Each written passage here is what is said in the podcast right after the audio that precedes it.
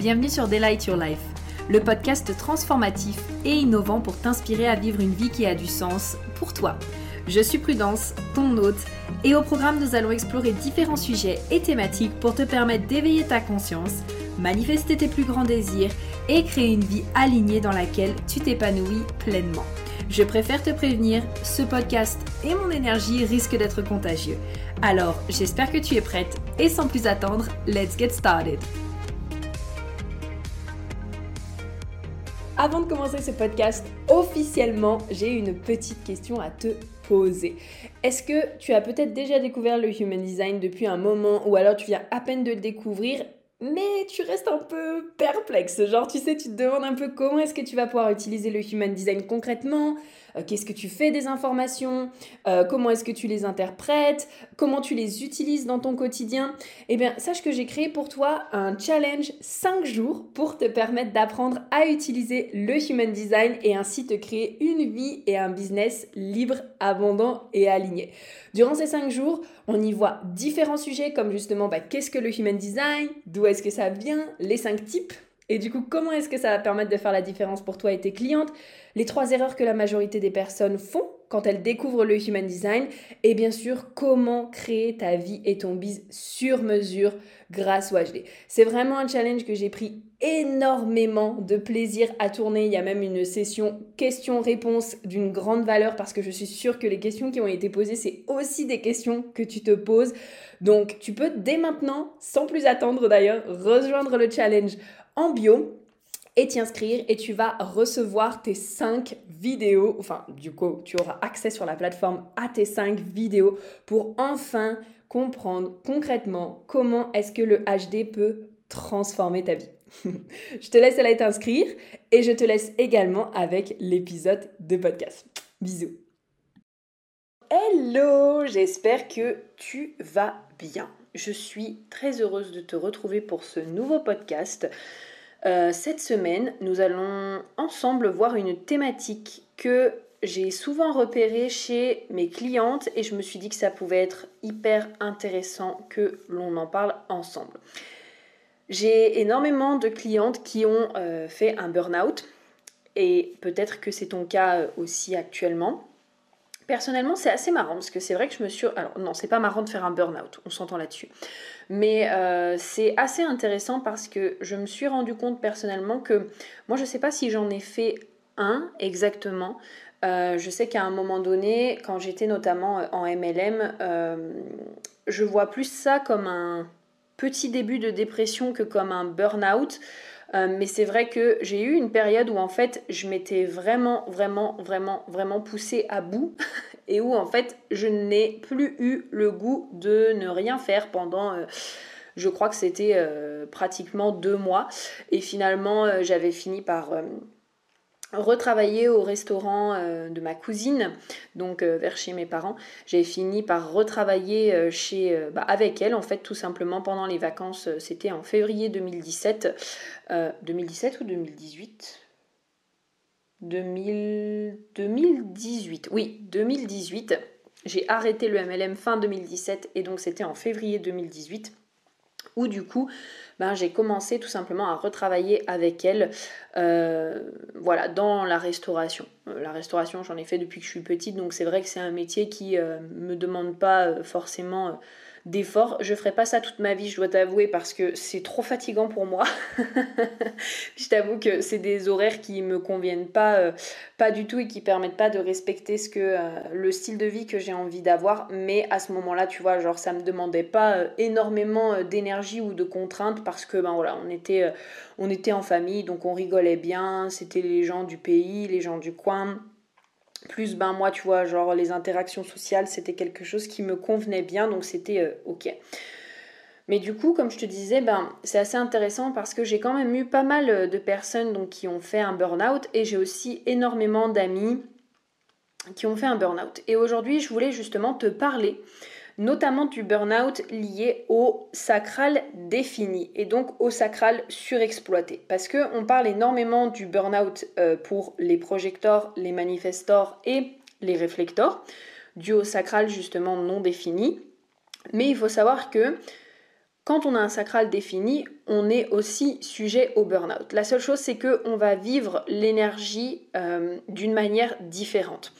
Donc, même si actuellement tu écoutes ce podcast et que tu as le sacral non défini, je t'invite quand même justement à l'écouter parce que euh, quelque part, il y a des choses qui vont être similaires et puis je ferai un petit point justement sur euh, le sacral non défini, notamment à la fin. Euh, mais en tout cas, voilà, ça va, ça va quand même te servir et ça va quand même pouvoir t'aider. Donc, sans plus attendre, c'est parti pour ce podcast. Déjà, j'aimerais dire que je m'adresse ici aux personnes euh, qui ont, qui potentiellement sont dans la phase un peu après un burn-out. Et je tiens aussi bien sûr à vous dire, je le répète quand même, petit disclaimer, enfin je le dis plutôt, petit disclaimer, je ne suis pas médecin. Donc euh, je n'ai pas du tout la capacité de pouvoir euh, vous aider à sortir d'une euh, phase de burn-out. C'est pas non plus mon intention parce que voilà, c'est pas mon métier, c'est pas quelque chose que je connais très en profondeur. donc si vous avez besoin d'aide, bien sûr, je vous invite à aller voir un spécialiste qui va vraiment pouvoir vous aider avec ça. Mais là, moi, je voulais vous parler un petit peu de l'après-burnout et que faire quand justement, ok, on a, on a, on a, on a été diagnostiqué qu'on a fait un burn-out et un burn-out, mais maintenant concrètement, ben qu'est-ce que je fais? Ça va un peu mieux, mais je sens que j'ai quand même pas forcément envie de grand-chose. J'ai l'impression que je sais plus ce qui me fait vibrer, parce que souvent ça c'est vraiment quelque chose que j'ai remarqué après les personnes, euh, quand les personnes ont fait un burn-out, c'est que elles ont cette sensation d'être complètement déconnectées de ce qui euh, les fait, oui, les fait vibrer. Et donc l'objectif ici, c'est de vraiment vous donner euh, des clés pour vous permettre en fait de petit à petit reconnecter à euh, ce qui est à l'intérieur de vous et ce qui vous appelle. Donc déjà, première clé que j'ai envie de vous donner, c'est vraiment cette notion d'accueillir ce qui est en train de se passer. Ça peut paraître tout simple, mais en fait on est tellement habitué à Travailler, travailler, travailler, travailler, travailler, travailler, surtout pour nous les G et les MG, n'est-ce pas? Euh, On a cette énergie de vie, on a ce sacral défini pour justement euh, travailler et quelque part notre but c'est aussi un petit peu de trouver le ou les travails dans lesquels on va vraiment s'épanouir. Et donc c'est très important pour moi euh, de vous inviter à accueillir le fait que ben oui, ok, vous avez fait un burn-out, vous avez fait un burn-out, un burn-out et donc l'objectif c'est pas de wouh tout de suite allez hop je retourne et je recherche un travail. Non. Euh, on va se poser cinq minutes parce que quelque part si actuellement vous en êtes arrivé là c'est qu'il y a eu un ras-le-bol en fait. Il y a eu un ras-le-bol c'est qu'il y a eu cette notion où potentiellement vous vous êtes poussé très loin ou euh, potentiellement vous n'avez pas forcément écouté vos limites et euh, bah, c'est ok. Euh, je pense que ça nous arrive tous parce qu'on est également dans une société qui ne nous apprend pas à écouter nos limites, mais au contraire qui euh, nous force en fait à toujours en faire plus. Donc, dans un premier temps, on va vraiment venir reconnaître et accueillir ce qui a été, sans essayer de faire quoi que ce soit. Juste, ok, j'accueille, j'accepte, et je reconnais ce qui vient de se passer euh, et ce que je suis en train de vivre, tout simplement. La deuxième étape, bien sûr, alors ça, ça peut paraître hyper bateau aussi, mais pourtant, bah, encore une fois, ça revient un petit peu à ce que je disais en premier, c'est vraiment faire preuve de bienveillance et puis bah, bien sûr être patient avec soi-même. Euh, après avoir échangé avec nombreuses de mes clientes lors des analyses, ben c'est vrai qu'il y a vraiment cette notion de ah mais je comprends pas du tout pourquoi est-ce que j'arrive pas à trouver ce qui me fait vibrer? Euh, non mais je devrais me remettre à travailler maintenant et ça fait des mois que je suis dans cette situation et ça va pas et puis je devrais travailler. Enfin en fait il y a vraiment encore une fois je pense on est tellement conditionné à, tu sais euh, à être un peu dans cette dynamique oh ouais si je travaille pas ça veut dire que je sers à rien ou que je suis une feignante ou que je suis inutile. si j'ai pas de travail ça veut dire que euh, je me sens comme ci ou comme ça, ou que je suis nulle, ou que, euh, ben, en gros, je suis une merde aux yeux de la société, qu'on en oublie complètement ce qu'on vient de vivre quand même. Parce que, euh, encore une fois, ben, un burn-out ou un burn-out, c'est pas rien. C'est pas rien, c'est pas juste ouh, ça y est, j'ai fait un burn-out, ouh, je vais cocher ma case to-do list, burn-out fait, et ça y est. Non, c'est quand même un gros événement. pour connaître, comme je te le disais au départ, des amis qui ont fait des burn-out, ça a été euh, très sévère pour elles. Enfin, ça a vraiment été quelque chose euh, qui les a marqués. Il y en a vraiment, ça a créé même des, des, des, traumas chez elles et donc elles sont en train de le guérir petit à petit, mais ça laisse des séquelles. Enfin, donc voilà, pour moi, c'est vraiment euh, faites preuve de bienveillance envers vous, vous-même, soyez euh, vraiment patient et euh, voilà, témoignez-vous de l'amour comme si vous, vous, étiez en train de parler en fait à votre meilleur ami. Voyez, enfin, je sais pas vous, mais si votre meilleure amie là, elle était peut-être dans, elle est peut-être dans une situation un peu compliquée, un peu challengeante pour elle, vous allez peut-être pas lui dire putain mais t'es une feignante, franchement tu fais rien de ta vie, euh, t'es nul, euh, euh, tu devrais aller te cacher sous ta couette et rien foutre. Ben non en fait. enfin je sais pas si vous parlez comme ça à vos amis, moi personnellement c'est pas le cas, mais au contraire vous allez peut-être vouloir la prendre dans vos bras, lui dire que c'est ok, lui dire qu'elle a le temps, lui dire que voilà elle peut être patiente et qu'elle vient de passer en fait une grande épreuve et que c'est ok si elle prend le temps en fait de se reposer. Donc je vous invite vraiment à adopter ce comportement euh, avec vous-même.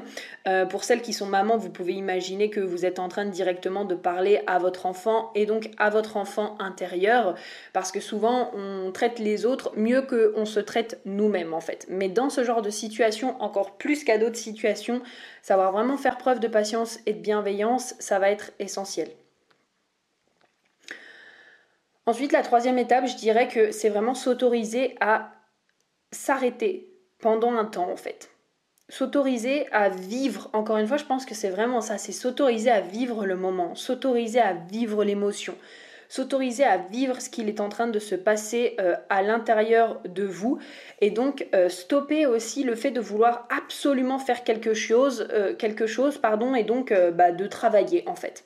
L'objectif ici c'est de se recentrer sur soi.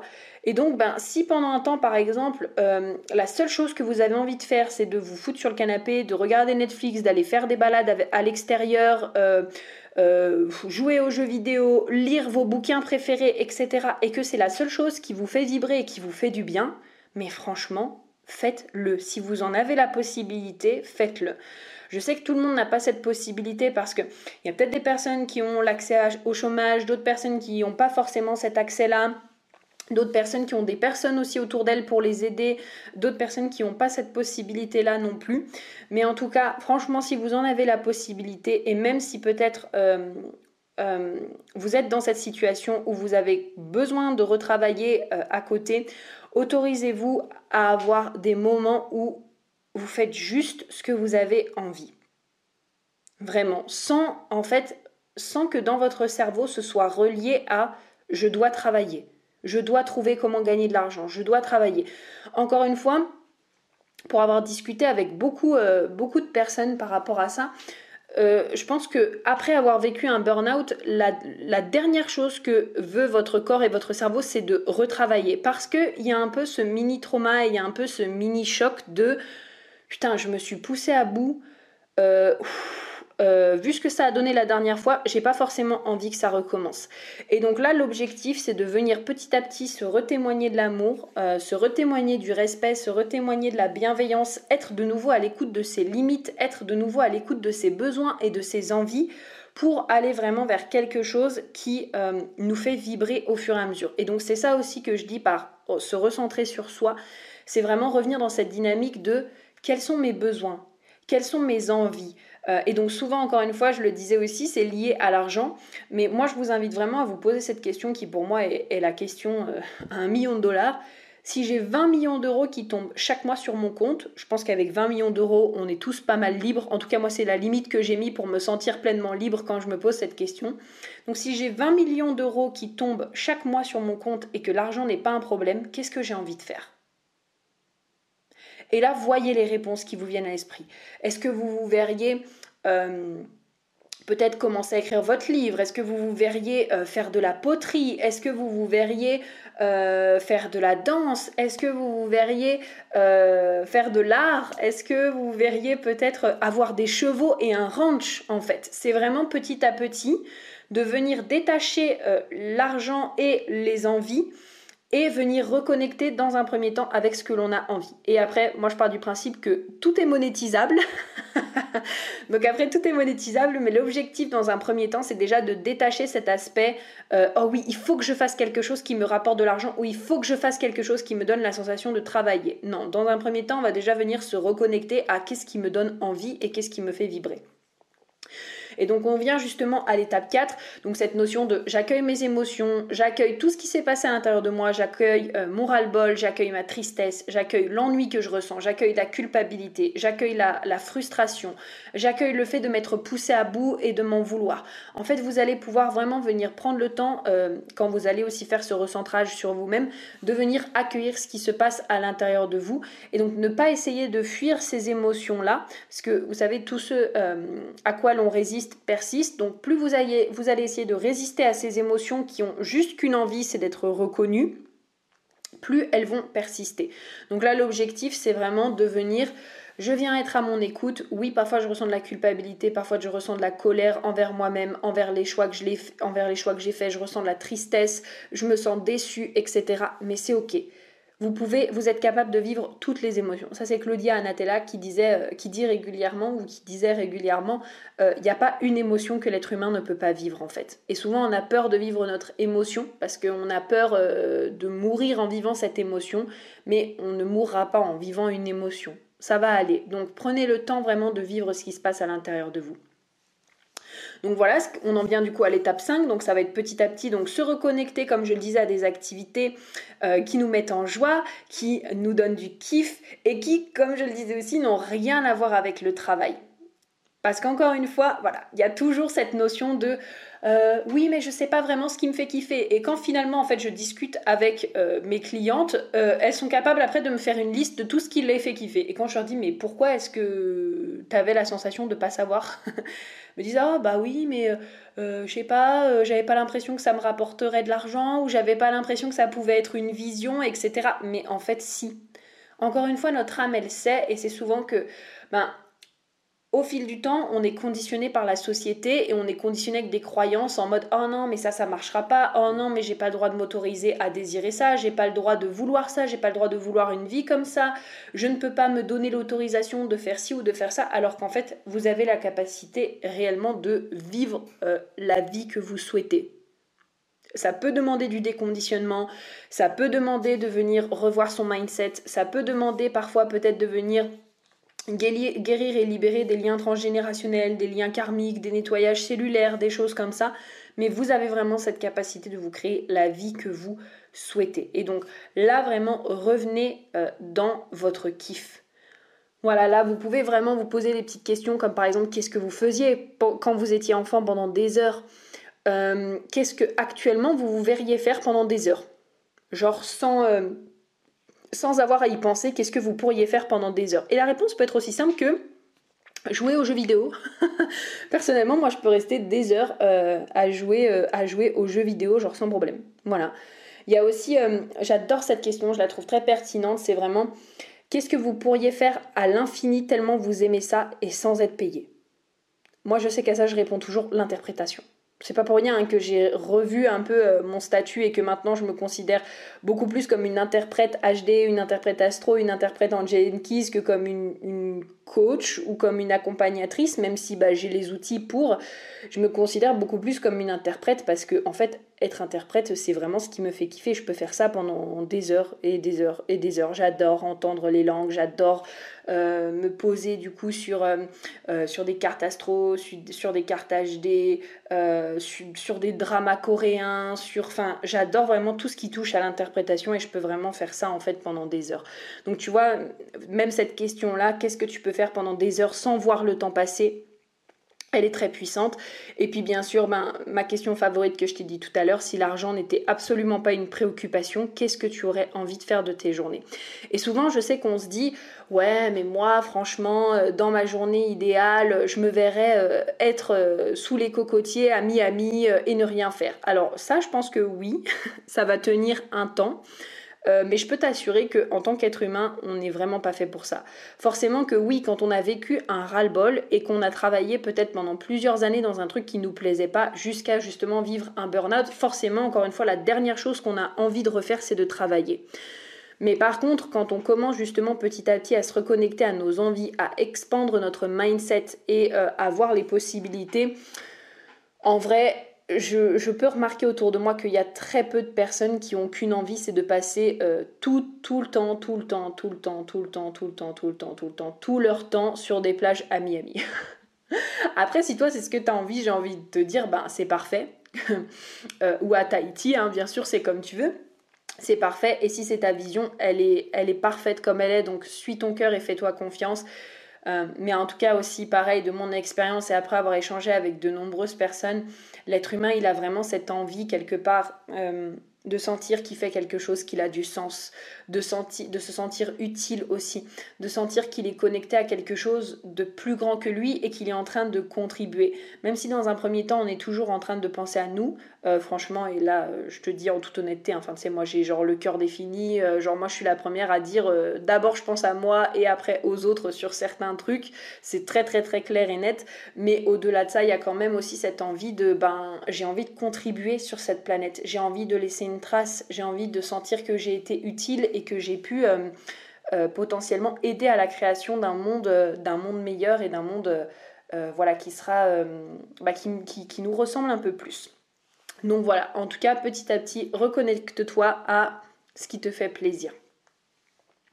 L'étape numéro 6, ben, c'est finalement aussi de venir se reconnecter à son corps. Donc comme je le disais un petit peu tout à l'heure au niveau des émotions, mais là c'est plus à son corps, à ses sensations, euh, au fait de prendre soin de soi aussi, justement recommencer à, réapprendre à suivre tes envies, à suivre ce qui te plaît et à écouter quand est-ce que peut-être il y a une limite qui est dépassée, quand est-ce que peut-être euh, quelque chose n'est pas juste ou au contraire quand est-ce que quelque chose te fait kiffer.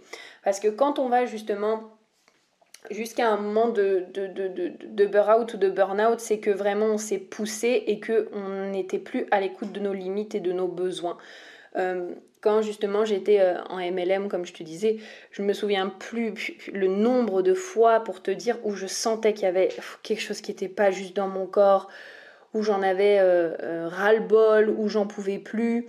Enfin, franchement, tu vois, c'était vraiment c'était vraiment euh, bah, jusqu'à cette période où finalement euh, j'adore donner euh, ce. Enfin, j'adore, c'était pas très fun sur l'instant T, mais j'adore donner ce, cette phase parce que je me souviendrai toujours de cette journée où, où je me souviens, j'étais au club, donc à, mon, à, l'endroit où je travaillais en fait dans mon club et il y avait une table et un bureau noir et je me souviens parfaitement être en train de fixer ce bureau noir et me dire mais en fait, si je me jette du pont là-bas, parce que j'étais à Lyon, si je me jette du pont là-bas et que je tombe, euh, je tombe dans le fleuve, euh, ça posera pas problème à personne et personne le verra et ce sera ok et comme ça au moins je serai libre.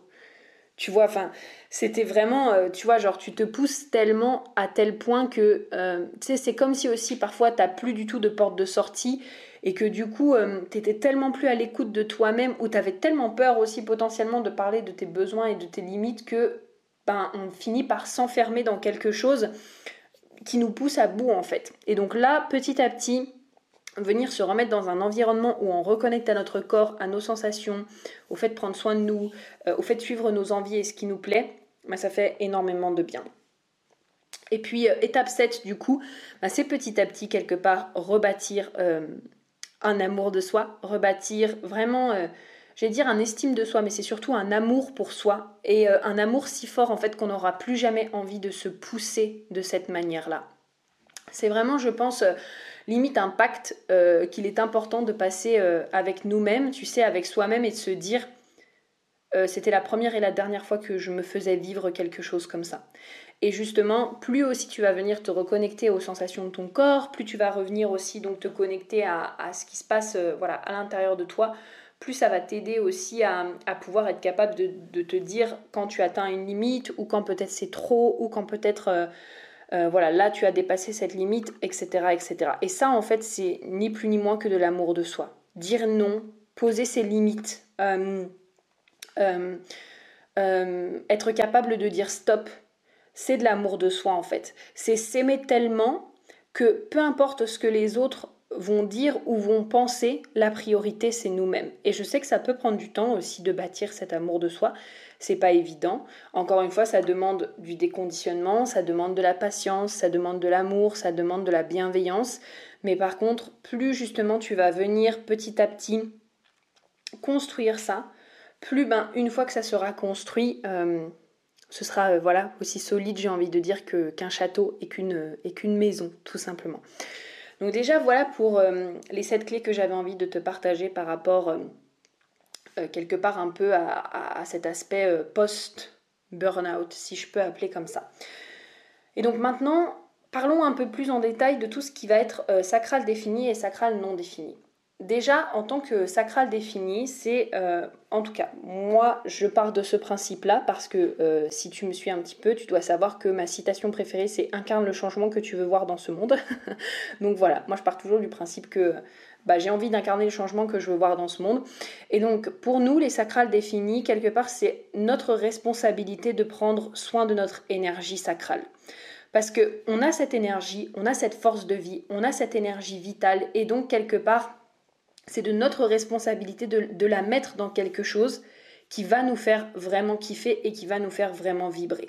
Parce qu'en fait, c'est là où derrière, ça peut quelque part euh, désaligner les types non énergétiques. Donc pour vous, projector, manifestor et réflector, parce que comme eux, ils amplifient finalement cette énergie, S'ils amplifient une énergie qui est désalignée, bah quelque part, ça va les désaligner eux aussi. Et alors, si pour le coup, euh, ils sont également dans leur conditionnement, ou vous êtes également dans, votre dans, le conditionnement du sacral non défini, bah ça, forcément, ça va faire qu'un un, effet cumulé qui va aussi mener quelque part euh, au burn-out du sacral non défini. Donc, déjà, dans un premier temps, je dirais que c'est vraiment de notre responsabilité de prendre soin de nous de prendre soin de nos envies, de prendre soin de nos désirs et donc, comme je le disais, de prendre soin de ce qui nous met en joie, de prendre soin de ce qui nous fait vibrer. Parce que vraiment, ça c'est la chose, je dirais, la plus importante à comprendre sur le sacral.